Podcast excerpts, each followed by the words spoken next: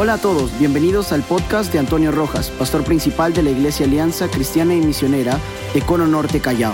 Estamos gozosos de que puedas escuchar estos mensajes de parte de Dios que serán de mucha bendición para tu vida y tu familia.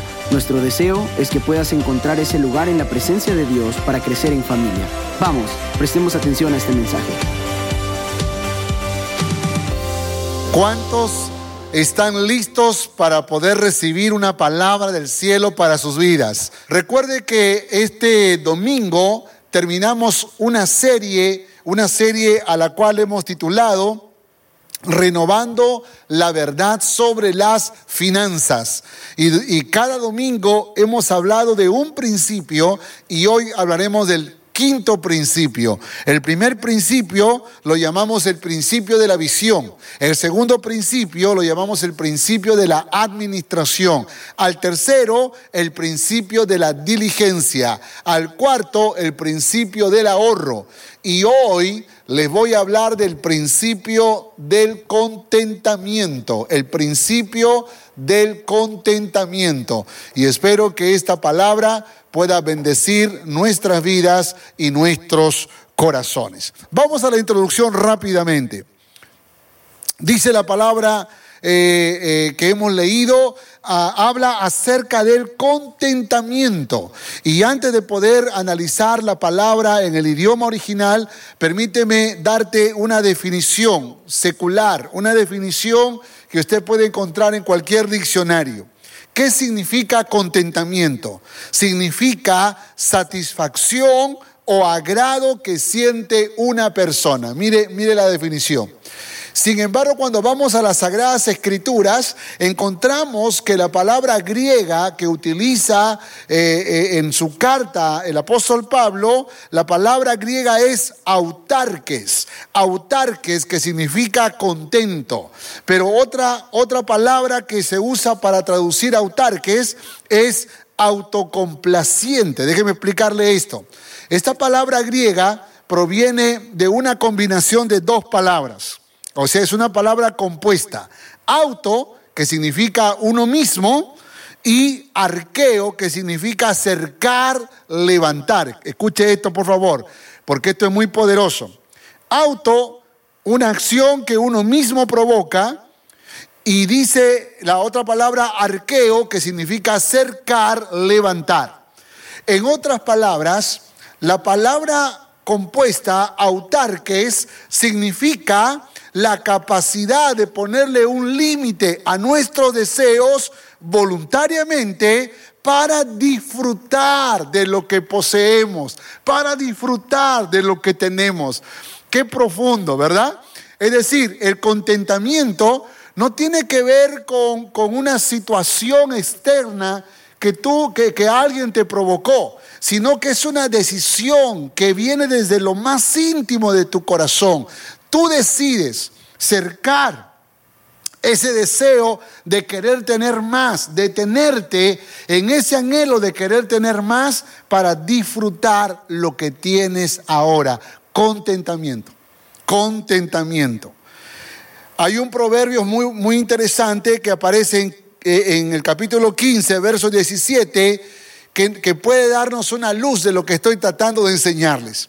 Mejor es la comida de legumbres donde hay amor, nota esto por favor, que buey engordado donde hay odio.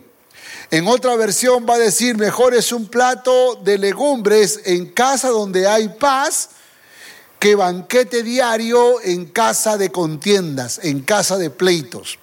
El contentamiento tiene que ver con darle propósito y darle valor a lo que estamos disfrutando. Porque no solamente es lo que estamos disfrutando, sino lo que está alrededor de eso que disfrutamos. De hecho, que cuando una parejita están súper enamorados, ellos pueden salir a caminar muchos kilómetros comiendo un solo helado y uno, los dos de un solo helado y lo disfrutan. ¿Por qué razón? Porque hay otros elementos que tienen mucho valor más allá de lo que puede costar el helado o la comida o lo que quieran comprar. Es el, es el espacio, el tiempo de poder estar juntos, de compartir y eso provoca un contentamiento. Las familias que disfrutamos de poder estar alrededor de una mesa, encontramos valor no solo en lo que comemos, encontramos valor en ese tiempo en donde disfrutamos de estar juntos en familia y ese es, esa es la idea del contentamiento, encontrar razones para poder disfrutar y ser con mis deseos de querer tener más porque creo que encontré suficientes razones para disfrutar lo que tengo ahora. Aleluya. Gloria al nombre de nuestro Dios. Así que pensando en esto, yo quiero hablarles en este principio del contentamiento, quiero hablarles de cuatro, de cuatro eh, palabras que salen del texto que mi esposa hizo lectura. ¿Ok? La primera, he aprendido. La segunda, sé vivir humildemente. La tercera, estoy enseñado. Y la cuarta, todo lo puedo en Cristo que me fortalece. Aleluya. Vamos con la primera rápidamente. Amén. Vamos con la primera. He aprendido. He aprendido. Filipenses 4:11 dice así la palabra del Señor. No lo digo porque tenga escasez. De hecho que Pablo está hablando eh, está reconociendo, está honrando la generosidad de la iglesia de Filipos, que a pesar de sus pocos recursos, se ocuparon de ayudar a Pablo en un tiempo de gran necesidad. Así que este Pablo dice, no lo, les agradezco, les felicito, les honro, pero no lo digo, no lo felicito porque yo tenga escasez y se han acordado de mí. Dice Pablo, no porque tenga escasez, pues he aprendido a contentarme cualquiera que sea mi situación. He aprendido a contentarme cualquiera que sea mi situación. Escúcheme esto, por favor. El apóstol Pablo era un hombre de Dios. No había duda de que Dios estaba respaldando su ministerio. No había duda de que Pablo era un hombre puesto en el lugar que Dios quería que estuviese. Pero aún con todo, Pablo vivió escasez. Aún con todo, Pablo vivió momentos duros y difíciles. Aún con todo, Pablo, según la historia que leemos, entendemos que aún pasó hambre. Pero escúcheme esto, por favor. Esto, estos son los designios de Dios. En la soberana y perfecta voluntad de Dios son cosas que Él permite con propósito. Y Pablo dice algo poderoso. Pablo dice, he aprendido. He aprendido. Y, quiero también tomar la vida de otro hombre llamado Job, quien también parece ser que tuvo que aprender. Usted va, usted va, va, va a recibir algo poderoso en breve, pero lea conmigo Job capítulo 1, versos 20, 21. Dice, entonces Job se levantó y rasgó su manto y rasuró su cabeza y se postró en tierra y adoró. Y dijo, desnudo salí del vientre de mi madre y desnudo volveré allá. Jehová dio, Jehová quitó, sea el nombre de Jehová bendito.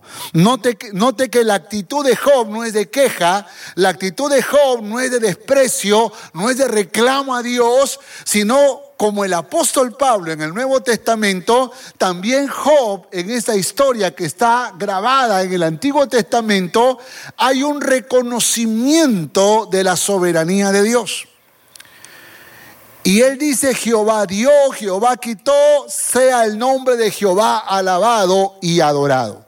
¿Por qué razón este hombre llamado Job, por qué razón este, este hombre llamado Pablo en el Nuevo Testamento pueden decir de manera tan clara que han aprendido. De hecho que estoy asumiendo que Job también, cuando dijo de oídas te había oído, mas ahora mis ojos te ven, pareciera como que él aprendió una lección. Escúcheme por favor. Enseñar, escuche esto, hay una diferencia entre enseñar y aprender. Enseñar nace del altruismo, de la generosidad de quien tiene conocimientos y desea compartirlas. Capte esto, ¿ah? O sea, eso es enseñar. O sea, es decir, es una noble tarea que descansa en la voluntad de aquel que tiene conocimientos para impartirlo. Pero aprender no depende del maestro. Aprender depende del alumno. De hecho que el aprendizaje es tan necesario que si hay voluntad para enseñar, pero no hay voluntad para aprender, escuche, de nada sirve la enseñanza.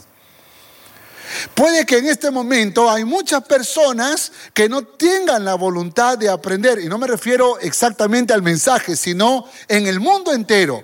Puede que existan muchas personas que no quieran aprender.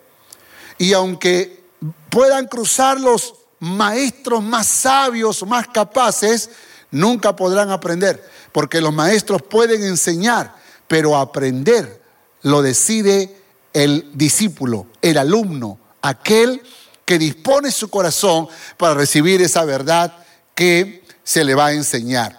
Pablo dice, he aprendido. En otras palabras, he dispuesto mi corazón, he tenido la voluntad para abrir mi mente y mi corazón a esta verdad, a estos principios que Dios me quiere revelar. ¿Y cuál es el principio? El contentamiento.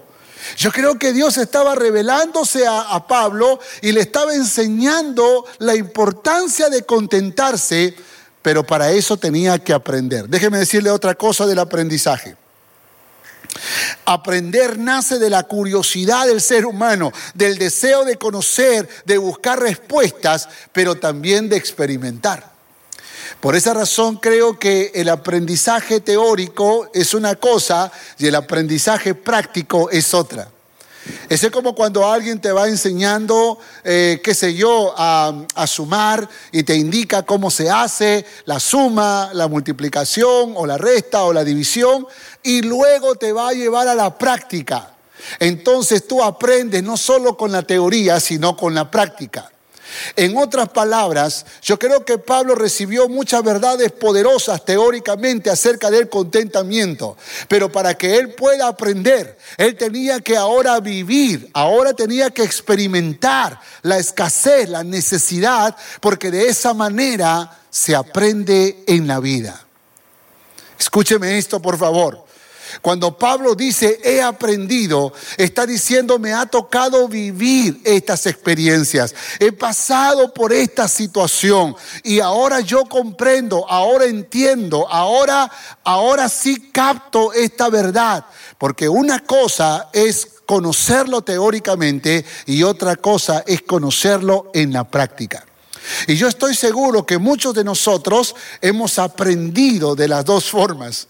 Y puede que si todavía tienes un aprendizaje teórico, en algún momento tendrás que llegar a la práctica. Y no estoy diciendo con todo lo que, tengas que pasar, todos los sufrimientos en la vida, pero puede que Dios permita que pases algunos que te van a ayudar a ser más grande, a ser más saludable y sobre todo a tener el carácter de Cristo.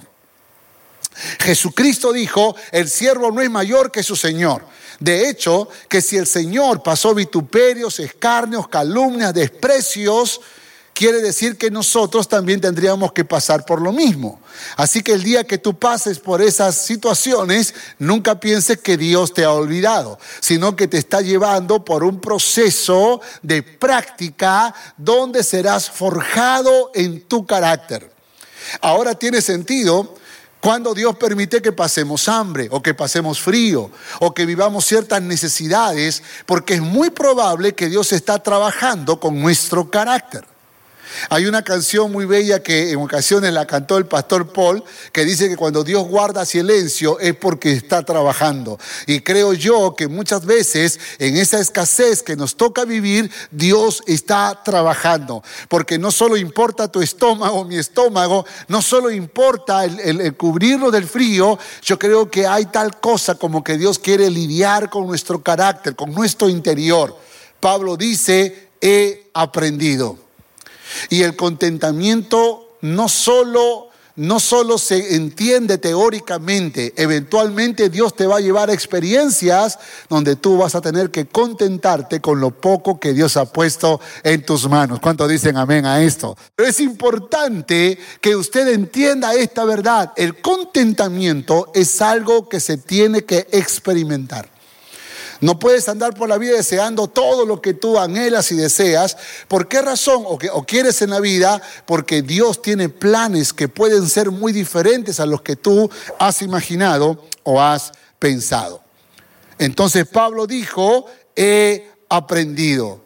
Segundo punto, segundo punto, sé vivir humildemente, sé vivir humildemente. Esto es tremendo, ¿eh? Esto es tremendo. Filipenses capítulo 4, verso 12.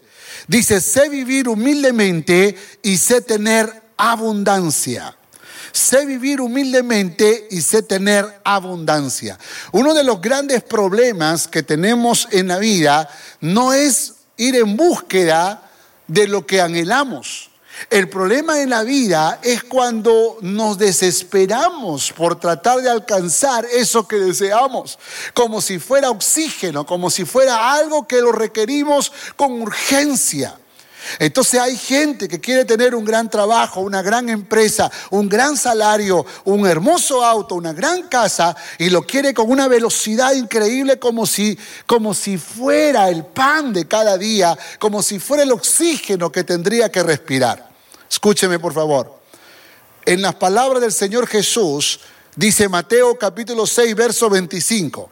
Por tanto os digo, no os afanéis por vuestra vida, qué habéis de comer o qué habéis de beber, ni por vuestro cuerpo, qué habéis de vestir. ¿No es la vida más que el alimento y el cuerpo más que el vestido?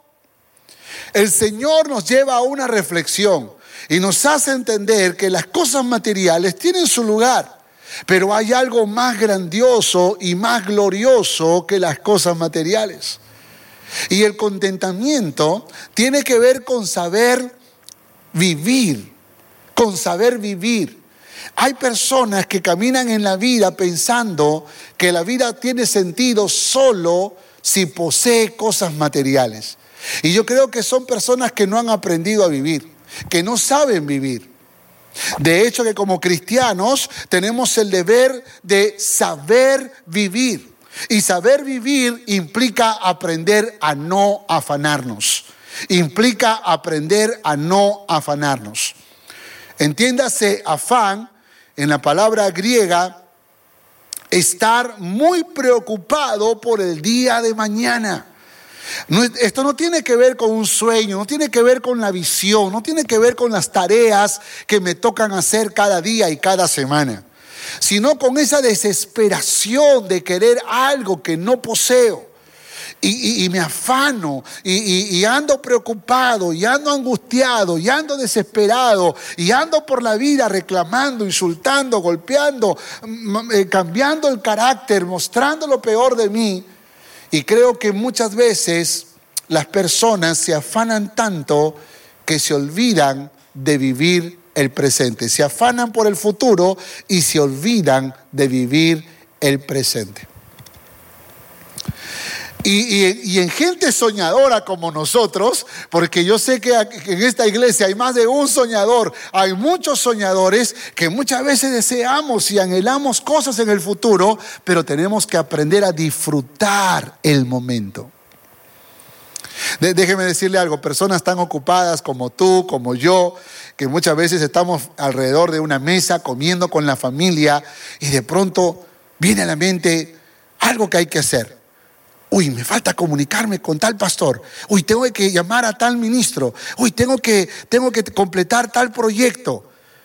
¿Puedes imaginarme pararme, dejar el almuerzo, dejar a mi esposa, dejar a mis hijos y meterme en el celular perdiendo la oportunidad de poder vivir ese momento con mi familia? ¿Puedes imaginar a alguien tan afanado, tan afanada, que no puede desprenderse de ese objeto llamado celular inteligente porque prefiere más bien estar tratando de resolver cosas del futuro y se olvida de resolver las cosas del presente. Preocuparse no resuelve los problemas, ocuparse sí resuelve los problemas. Y cuando se trata de mañana, cuando se trata de la semana siguiente, no puedes ocuparte Tiene que llegar el día, por eso Jesús dijo, cada día trae su propio afán. El día que tú te desesperas y te angustia por hacer muchas cosas, es muy probable que se debe a que metiste muchas actividades en un solo día. Cuando no tienes tiempo para compartir con tu esposa, con tus hijos, con tus padres, cuando no tienes tiempo para pasarla bien con tu familia, para disfrutar, entonces puedo aventurarme a decir que tienes una vida desordenada, desorganizada, tanto que le dedicas a tiempo a todo y al mismo tiempo a nada. Puedes imaginarte a alguien que no tiene tiempo para mirar los ojos a sus padres, a sus hijos, a su esposa, a su esposa, a su esposo, y, no disfrutar, no vivir ese momento. ¿Sabes que un día tus hijos se van a casar y van a formar su familia? ¿Sabes que un día tus padres dejarán de existir? ¿Sabes que un día tu esposa, tu esposo partirá a la presencia del Señor? Y te quedarán recuerdos de las cosas hermosas que viviste con ellos y quién sabe si la vergüenza y tal vez la rabia y la impotencia de no poder recuperar el tiempo que pasaron, el tiempo que pasó y que no lo supiste aprovechar. Por esa razón tenemos que aprender a vivir aprender a vivir. Saber vivir implica disfrutar lo mucho o poco que llega a mis manos. Saber vivir implica dar gracias a Dios por cada circunstancia que vivimos. Y es importante que aprendamos, que, que sepamos vivir. Aprende a vivir. Entiéndelo, por favor el abrazo que le niegas a tu familia, el beso que le niegas a tu familia, las palabras y la sonrisa que le niegas a tu familia, revela que no sabes vivir. Por esa razón es muy importante que tú y yo podamos tener el valor de poder decir lo que dijo el apóstol Pablo, sé vivir humildemente. La palabra griega para humildad es estapeino. Y tapeino significa allanarse, bajarse, ubicarse con sencillez. ¡Wow! ¡Qué tremendo! ¡Qué tremendo! Sé vivir humildemente, ¿sabe qué significa en mi entendimiento? Significa que si mi hijo de dos años quiere jugar conmigo y yo soy un empresario súper ocupado, con muchas actividades y con muchas reuniones de trabajo, entonces me allano a mi hijo de dos años, me tiro al suelo para jugar con él, me humillo en el sentido de que, de que me ubico con sencillez en ese lugar, en esa posición, para disfrutar de ese pequeño que Dios puso en mis manos. Sé vivir humildemente. En mi época de empresario, cuando eh, cuando eh, tenía tantos sueños, tantos anhelos y quería satisfacer a Romy con, con cosas materiales. Inclusive le prometí que si algún día mis hijos nacerían, podría darle todo lo que ellos desean, pero Dios nos cambió la vida, nos metió en el ministerio, pasamos diferentes situaciones, pero aún con todo, todavía podía comprar el caballito de madera que había soñado para mi hijo Josías, que tal vez en ese tiempo tendría dos años o tres años tal vez. Y me fui por todo, vi El Salvador, me fui por diferentes lugares, me fui muy temprano por la mañana a buscar ese famoso caballito de madera. De hecho que yo tengo, tengo una fijación por los caballos y, y de alguna manera quería meter a mi hijo en ese, en ese de juguetes y me fui a buscar el caballito de madera que nunca encontré, que nunca encontré. Así que llegué a mi casa muy de noche, cansado, después de haber rodeado muchos lugares, muchos lugares donde podría comprar ese caballito de madera. Y recuerdo que llego a la puerta de mi casa, Estoy a punto de tocar la puerta, me siento frustrado, he invertido muchas horas tratando de encontrar ese caballito, tomé todo mi día libre el día lunes para conseguir ese caballo y que nunca encontré. Y cuando estaba a punto de tocar la puerta, escúcheme, el Señor habló a mi corazón y me dijo, ¿tú qué crees? ¿Tu hijo apreciaría más un caballito de madera o que tú seas el caballo? Y de pronto me di cuenta que había pasado muchas horas tratando de buscar algo material cuando tal vez mi hijo podría disfrutar más si yo fuera el caballo. Así que toqué la puerta y puse mis manos en el suelo, mis rodillas en el suelo y le dije a mi pequeño hijo, llegó tu caballo.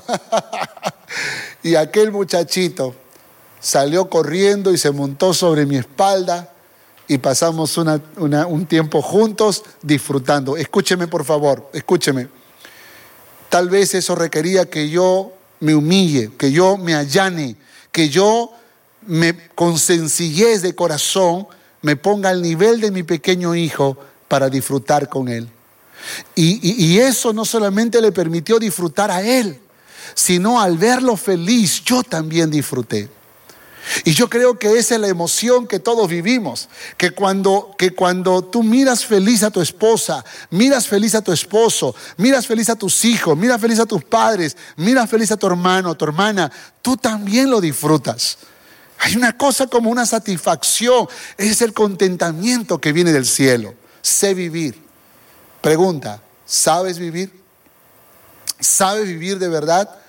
O eres la persona acelerada, que no tiene tiempo para nada, que no puede conversar con nadie, que siempre está ocupado, que siempre está ocupada. ¡Hey! Si tú eres así, tú no sabes vivir.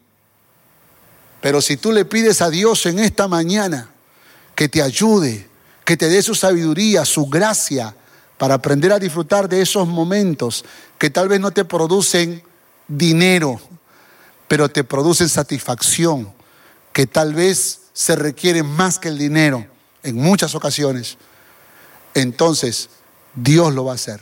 Él te va a ayudar. Así que tienes que declarar con tu boca, si es que no sabe vivir, dile, Señor, enséñame a vivir humildemente. Vamos con la tercera. La tercera, estoy enseñado. Estoy enseñado. Filipenses capítulo 4, verso 12. Dice, en todo y por todo estoy enseñado, así para estar saciado como para tener hambre, así para tener abundancia como para tener o padecer necesidad. Primero Timoteo capítulo 6, versos 6 al 8. Otro texto dice, pero gran ganancia, note esto por favor, gran ganancia es la piedad acompañada de contentamiento. Es la, misma palabra del apóstol Pablo. Dice, porque nada hemos traído a este mundo. ¿Y qué más dice la palabra? Y sin duda, nada podremos sacar. Así que teniendo sustento y abrigo, estemos contentos con esto. Hay una gran diferencia entre contentamiento y conformismo. Y en ningún momento yo voy a aplaudir el conformismo. El contentamiento tiene que ver con esa capacidad de detenerme para disfrutar lo que poseo, que es muy diferente al conformismo. El conformista dice, no, ya no voy a trabajar más, ya no me voy a esforzar más, ya no voy a luchar más. Y hay una especie de, de hay otros factores que suman al contentamiento, como es la pereza, la ociosidad, la flojera, la irresponsabilidad. De hecho, que no estamos hablando de, este, de, este, de esta actitud, no estamos hablando de conformismo. El contentamiento tiene que ver con esa capacidad que yo decido desde lo más íntimo de mi corazón para disfrutar lo que tengo en mis manos. Estoy enseñado. Escuche esto, por favor. El aprendizaje será, eficiente, eh, será ineficiente sin la ayuda de la enseñanza ordenada, profunda, absoluta y trascendente. Déjeme explicarle esto, por favor. Muchos de nosotros que hemos sido primera generación de cristianos, quizás hemos aprendido en la vida, pero hemos aprendido mal, ¿no?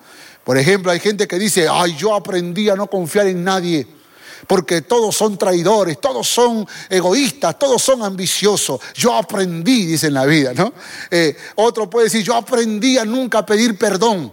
Porque cuando uno pide perdón se humilla y eso no, no es bueno, eso no es bueno. Ah, yo aprendí que hay que trabajar todo el tiempo y dormir poco. Eh, yo aprendí, y uno va por la vida diciendo que aprendió y puede que, y puede que sí, pero la pregunta es, ¿ese aprendizaje está fundada en alguna verdad absoluta? ¿En alguna verdad absoluta? ¿Por qué dices que no confías en nadie?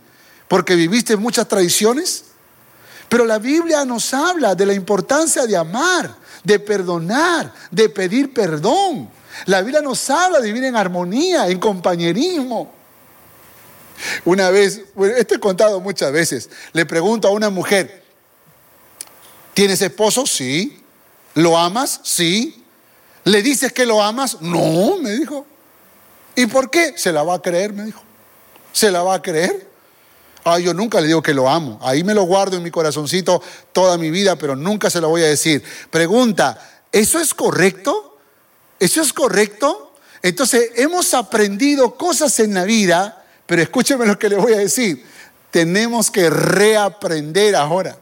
Y ese reaprendizaje está basado, escúcheme, está basado en que ahora recibimos una enseñanza absoluta basada en las sagradas escrituras.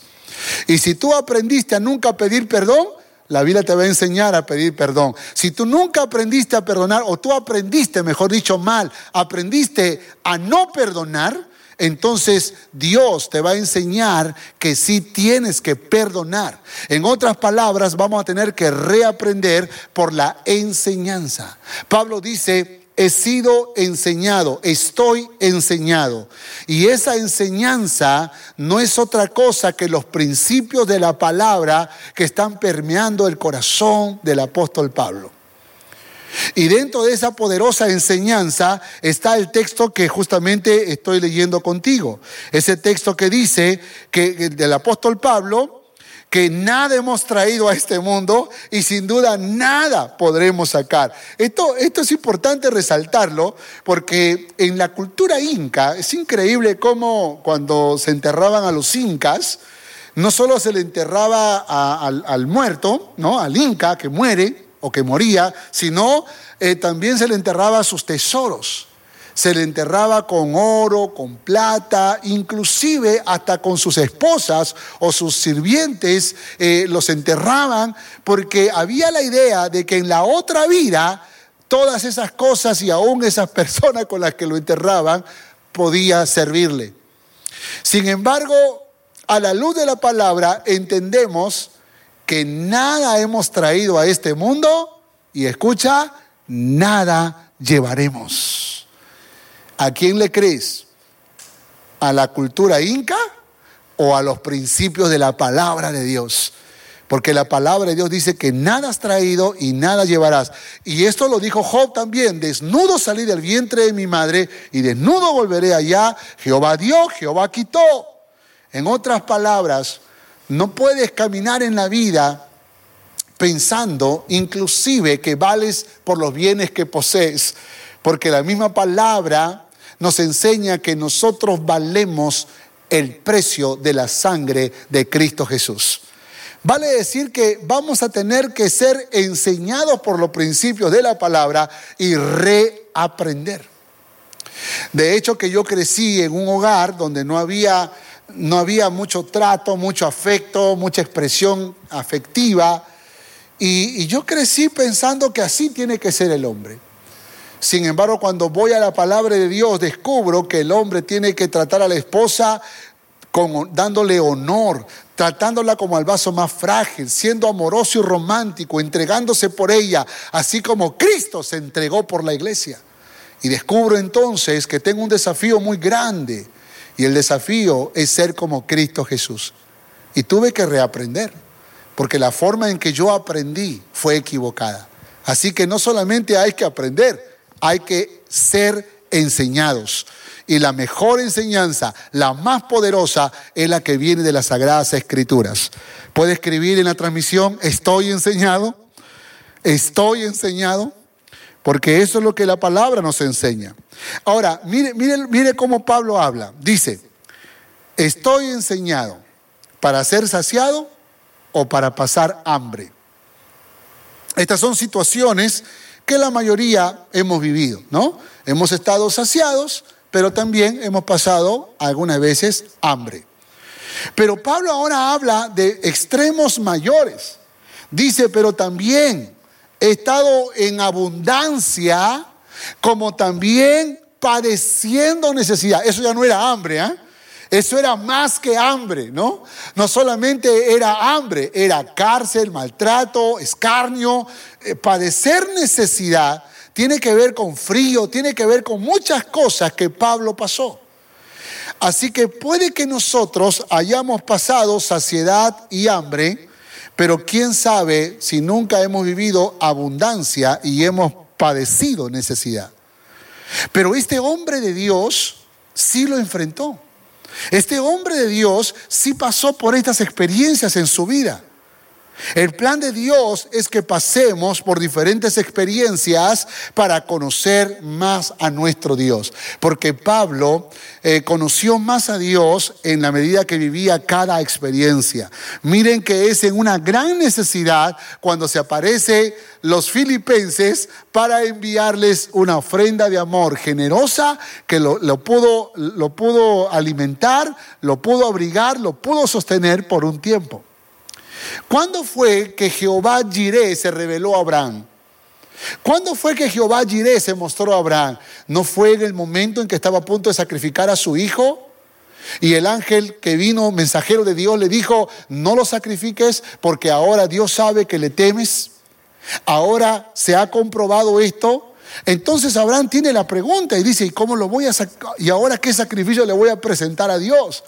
Pero el ángel le responde y le dice, Dios se ha provisto de un animal para que tú lo sacrifiques. Y ahí estaba la oveja eh, eh, entre ramas atrapada y Abraham lo toma y lo sacrifica y es ahí cuando declara que Dios es Jehová Jireh.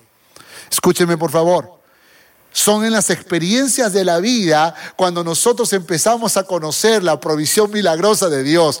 Es en medio de la escasez y la necesidad. Es en medio de las situaciones que nos toca vivir, de, limitaciones, cuando experimentamos la poderosa, maravillosa y gloriosa provisión del Rey de Reyes y Señor de Señores. Aquel que no abandona, aquel que nos hace pasar por un poco de hambre y de frío. Pero cuando llega el momento, abre las compuertas de los cielos y derrama bendición hasta que sobreabunde en tu vida. ¿Cuántos dicen amén? ¿Y cuántos pueden decir, tengo una historia sobre eso? Tengo un testimonio sobre eso. Yo le puedo contar muchos testimonios de cómo Jehová fue para mí, Jehová giré en el momento de la necesidad.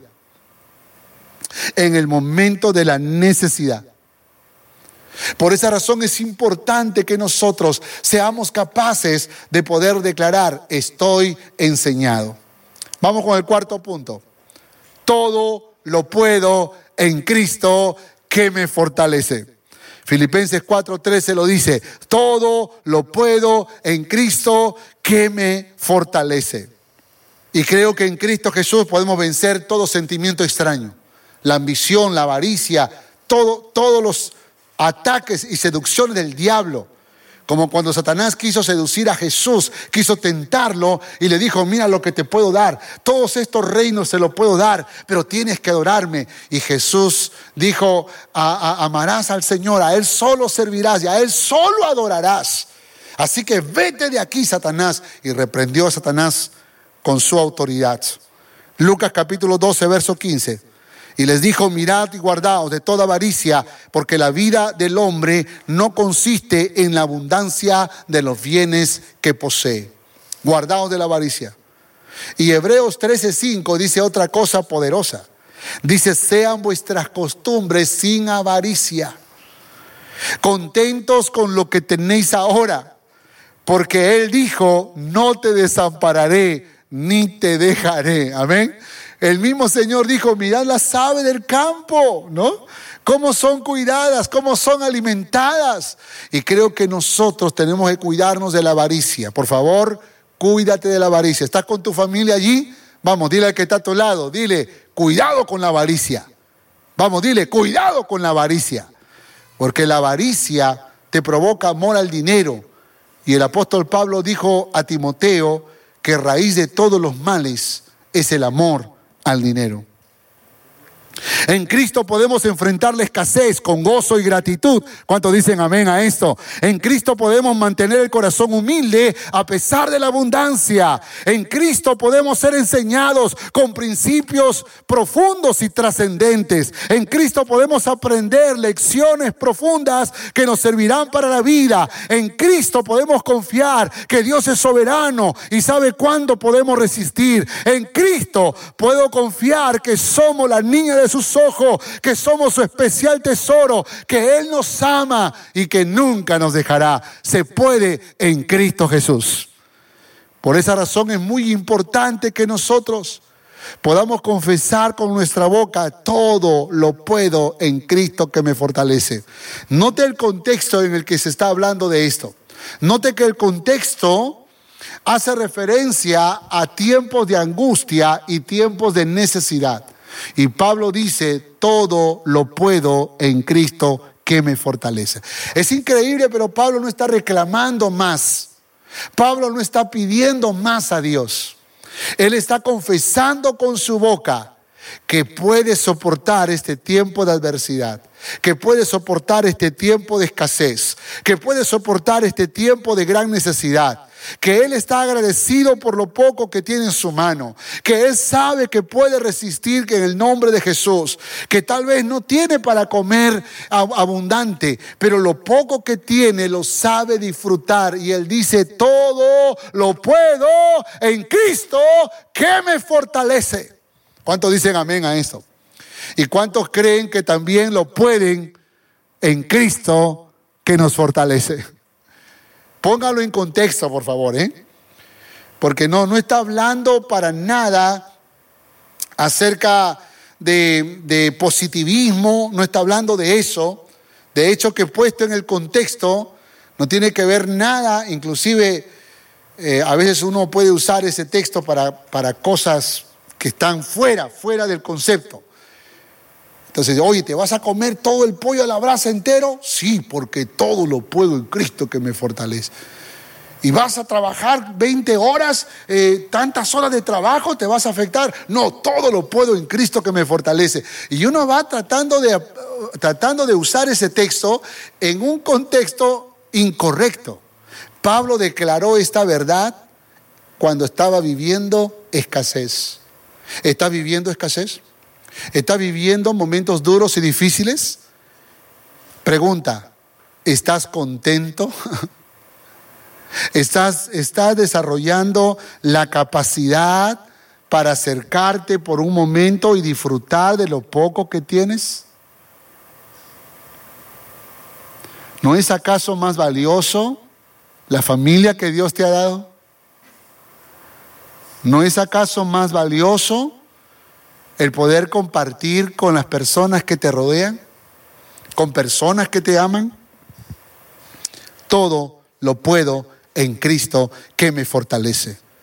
Todo lo puedo en Cristo que me fortalece. Dígalo conmigo, todo lo puedo en Cristo que me fortalece. Una vez más, dígalo conmigo, todo lo puedo en Cristo que me fortalece. Una vez más, dígalo, todo lo puedo en Cristo que me fortalece. Dale un fuerte aplauso al Rey de Reyes, Señor de Señores, aquel que te da la fuerza, el poder, la gracia y la gloria del cielo para que tú puedas enfrentar la adversidad y vencerla en el nombre de Jesús.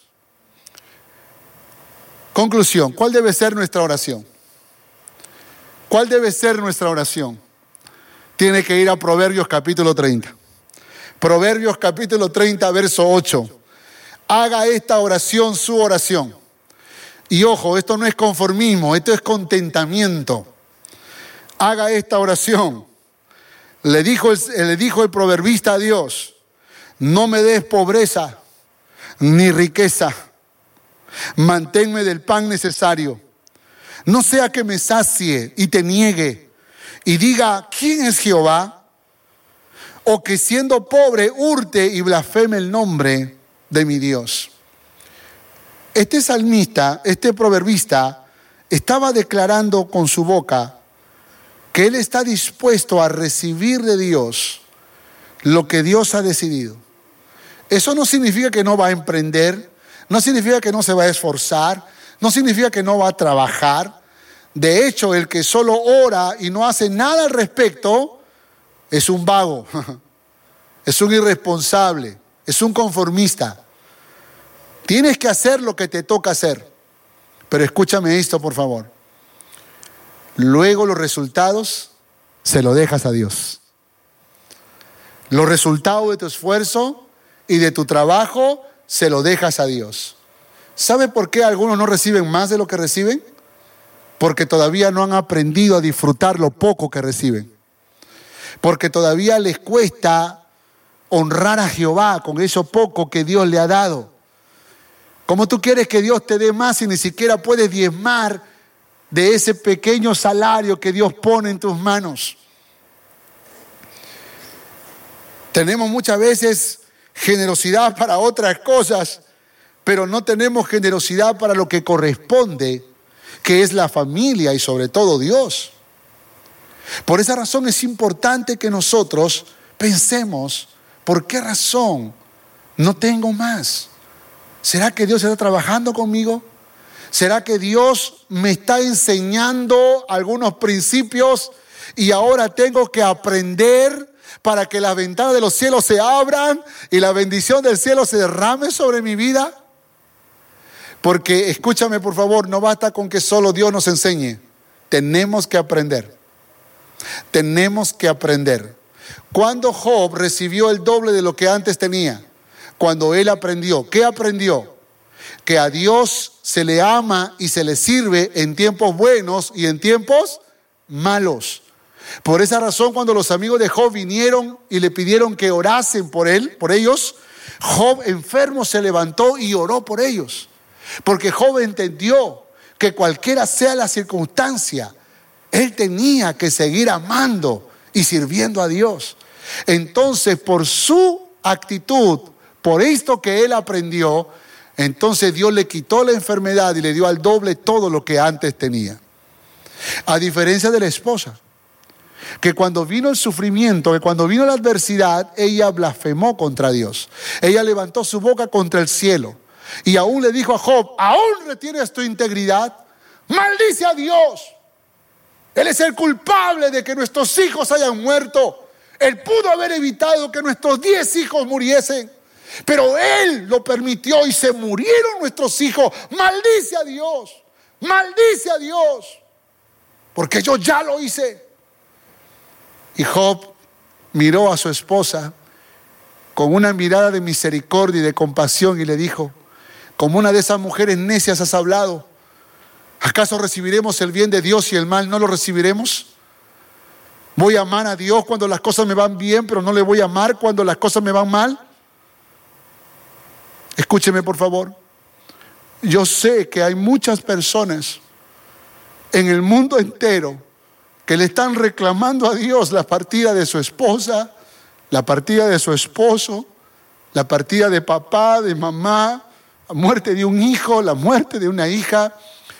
De hecho que a mí me ha tocado hacerle preguntas a Dios cuando murió mi hermano y tenía 18 años, o cuando murió mi madre o mi padre y luego mi madre, tenía muchas preguntas a Dios.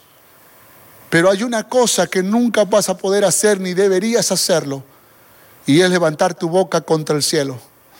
Porque más allá de los deseos de tu corazón está la voluntad de Dios. Y hay que decirle a Dios, Jehová dio, Jehová quitó, sea el nombre de Jehová bendito. Gracias Dios, porque tú lo das y tú lo quitas. Gracias Dios. Eso es contentamiento. Contentamiento solo se puede lograr si aprendemos, si vivimos humildemente, si somos enseñados y si caminamos de la mano con Cristo Jesús. Si deja que Jesucristo sea tu Salvador y tu Señor, no solo podrás declararlo con tu boca, podrás vivirlo. Así que yo quiero animarte en el nombre de Jesús a que tú en esta mañana le digas, Señor, no soporto más. Vivo una angustia en mi alma, vivo una, vivo una batalla en mi interior y yo necesito que tú me ayudes. Y puedo asegurarte que este Dios maravilloso se va a revelar a tu vida. Él es bueno, Él es justo, Él es santo, Él es omnipotente, Él es todo suficiente, Él es proveedor, Él es sanador. Y este Dios dejó su gloria en los cielos y vino a este mundo para morir en una cruz por ti y por mí, tomando forma de hombre. Dice la palabra del Señor que se humilló hasta la muerte y muerte de cruz. Y lo hizo por amor a ti y por amor a mí. ¿Quieres en esta mañana rendirle tu vida a Jesús y dejar que Él sea el Señor de tu corazón? Ora conmigo, por favor. Padre, en el nombre de Jesús, vengo ante tu presencia para suplicarte, Señor, que tú me ayudes. Vamos, dile, reconozco que soy pecador, reconozco que soy pecadora y te recibo en mi corazón como mi Señor y como mi Salvador. Eres el Dios omnipotente, eres el Dios poderoso y yo creo en ti. Perdóname por favor, te recibo en mi corazón. Quiero caminar de la mano contigo. En el nombre de Jesús. Si tú hiciste esta oración de manera sincera, puedo asegurarte de que el Señor ha escuchado tu oración y tu nombre ha sido escrito en el libro de la vida. Por favor, comunícate con nosotros a través de, esta transmisión para que podamos tener tus datos y llamarte y ponernos en contacto contigo. Ahora quiero dirigirme a la iglesia. Usted mi hermano, usted mi hermana que tal vez vivió momentos duros y difíciles. Usted que tal vez le tocó pasar por momentos de adversidad. Usted que le hizo muchas preguntas a Dios como alguna vez yo también se las hice. Tal vez tengas que decirle en esta mañana, Jehová Dios, Jehová quitó, sea el nombre de Jehová bendito. Tal vez tengas que decirle a Dios en esta mañana, Señor, perdóname, porque algunas veces me he sentido como la esposa de Job, queriendo reclamarte. Es más, te he reclamado, pero hoy quiero tomar la actitud de Job, hoy quiero tomar la actitud de Pablo y hoy quiero tomar la actitud de grandes hombres y mujeres de Dios que a lo largo de la historia levantaron sus ojos al cielo para darle gracias a Dios en tiempos buenos y en tiempos malos. Y si tú eres de los que quiere consagrar su corazón a Dios en esta mañana, hagamos una oración juntos y hablemos con Papá Dios, que está con los brazos extendidos para consolarte en esta mañana. Levanta tu oración. Padre bueno, te pido perdón por las veces que te reclamé, por las veces que dudé de tu soberanía, por las veces que juzgué tus decisiones. Si me ha tocado pasar por adversidad, si me ha tocado pasar por gran necesidad en las diferentes áreas de mi vida, yo lo acepto, Dios. Y te pido que me dé la fuerza, el poder de tu Espíritu Santo para caminar adelante declarando con mi boca que todo lo puedo en Cristo que me fortalece. Quiero seguir confiando en ti, en tu mano poderosa, en tu gracia para nuestras vidas. Te amamos, Señor. Te bendecimos en esta mañana y te damos toda la gloria y toda la honra. Sana los corazones, consuela las vidas, renuévalos, Señor, y haz un milagro en cada uno de ellos. En el nombre de Jesús. Amén y amén. Aleluya, gloria al nombre del Señor. Dale un fuerte aplauso. Vamos, y una vez más, di todo lo puedo en Cristo que me fortalece. Esperamos que este mensaje haya sido de bendición para tu vida.